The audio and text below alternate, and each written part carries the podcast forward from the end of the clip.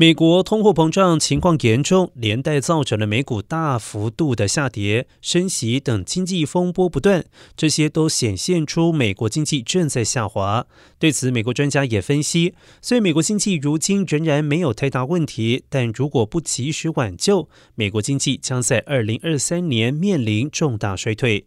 近期警告美国经济可能陷入衰退的论调并不罕见。美国国内一项调查显示，百分之九十七的企业高管认为美国经济正处于衰退或者是走向衰退。